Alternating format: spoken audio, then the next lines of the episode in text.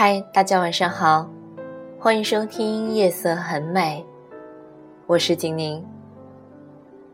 今天给大家分享一篇李尚龙的文章：只有经济独立，才能灵魂挺拔。朋友跟大叔分手了，他告诉我，他厌倦了他说什么，他就要听什么的节奏。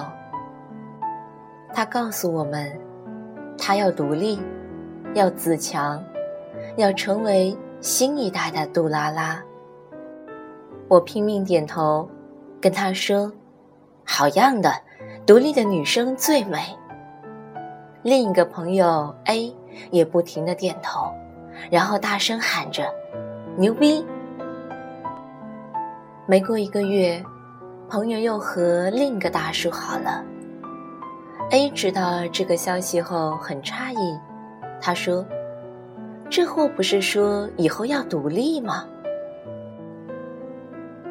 那些天，因为和他住得很近，我清楚的看到他这个月怎么过的。他从很大的三居室搬进了和别人拼租的房子，洗澡、上厕所跟几个男生共用。他把昂贵的 LV 包放在那张破旧的单人床上，把那只心爱的大熊放在门背后簸箕边，因为空间小，他在上铺放满了他的化妆品。偶尔，我看到他在楼下自己买饭吃，挑来挑去，最终选择的还是肯德基。他的朋友圈越来越矫情，恨不得把全世界的失恋语录都写一遍。时常半夜三更发一张自拍，告诉自己要坚强。哥们几个实在看不下去了，就默默的点个赞。我跟 A 讲完上面这段故事，A 说：“挺励志的。”为什么最终还是随随便便找了个大叔？难道是真爱？我说，但愿吧。两个月后，他又分手了，哭了两天，接着信誓旦旦的约我们出来喝酒。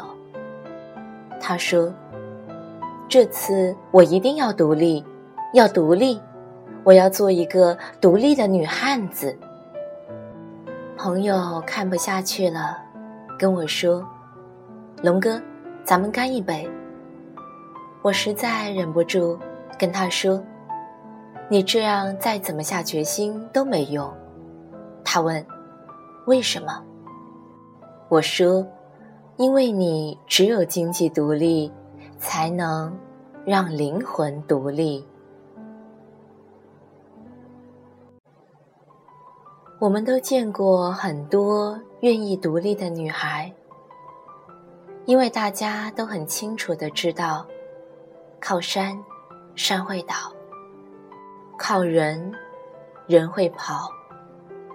唯一保险的，就是自己成为那座山，自己成为那个可以依靠的人。所以，无论怎么看。独立都是一个稳赚不赔的买卖，可是他们最终还是选择嫁给一个各方面都比自己富足很多的男人。不是说嫁给富人不好，当然好，甚至有时候，富人比穷人更受到良好的教育。可是，他们之间没有爱。女孩追求财富稳定，胜于爱这个人。不久后结了婚，却发现这样的婚姻让女孩子越来越丧失独立。当她有了孩子，才明白自己的安全感已经早就全部放在了那个男人身上。可你是否想过？安全感不能放在一个人身上，而是自己给自己的。或许在看似稳定、踏实的生活间，那个男生突然转身离开，留下的就只能是一个完全崩溃的孟姜女。虽然谁都喜欢别人为自己铺好彩虹，但别人铺好的彩虹，随时都可以撤走。我曾经在上课的时候告诉我们班的女孩子，读书，然后找一份收入不错的工作很重要。有女孩子告诉我，读书干什么？读书还不如嫁个好人。他继续说：“我嫁人后照样可以做到你说的独立，不矛盾。”那时我站在台上，哑口无言，觉得他说的很对。几年后，当我经历了朋友说的故事，忽然明白了，女生年轻时的奋斗，不是为了嫁个好人。而是为了让自己找一份好的工作，有一个在哪里都饿不死的一技之长，有一份不错的收入。因为只有当经济独立了，才能做到说走就走，才能灵魂独立，才能有资本选择自己想要的伴侣和生活。我们多少都见过一些父母，让子女干一些自己不喜欢做的事情，子女有时候不愿意做。当和父母发生冲突的时候，父母最后一招就是断了孩子的经济来源，这一招直接砍断了孩子独立性格的翅膀。我们也见过老公老婆吵架。老公气冲冲地说了一句：“这是我买的房子，你给我滚！”女孩子看着偌大的城市和点点的灯光，妥协了，因为她知道，离开这里，何处才是她的家？这一招直接打垮女人独立的灵魂。可你是否想过？当你的双手足够让自己支撑在这个社会，用强大的臂膀保证自己的经济独立的时候，谁还能有资格让你趋炎附势的做自己不喜欢的事情呢？回到朋友的故事，如果他能有一技之长，找到一份月收入不错的工作。或许前期的分手会让他不那么的适应，可是，毕竟一个人也是 OK 的。毕竟注意力很快就被转到了事业上，慢慢的等待着另一个白马王子。一个独立的女人，不仅会义无反顾的爱一个人，但是当爱情破碎，她一个人也能过得很好。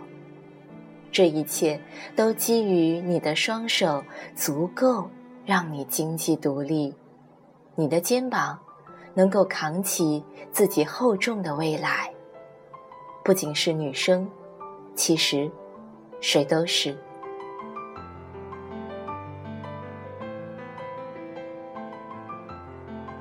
不知道听完这个故事后，你是否认同只有经济独立才能灵魂挺拔这个观点呢？你的经济又是否独立呢？虽然不一定要成为女强人，但是你必须让你自己瞧得起自己，不是吗？晚安。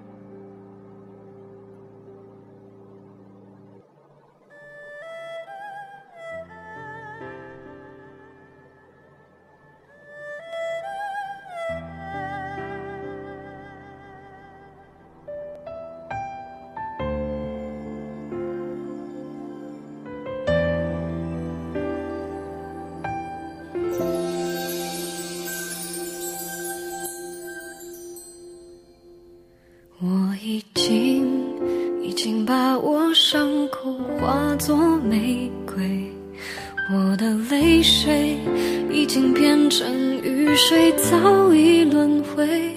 我已经已经把对白留成了永远，忘了天色究竟是黑是灰。分手伤了谁？谁把它变美？我的眼泪写成了诗，已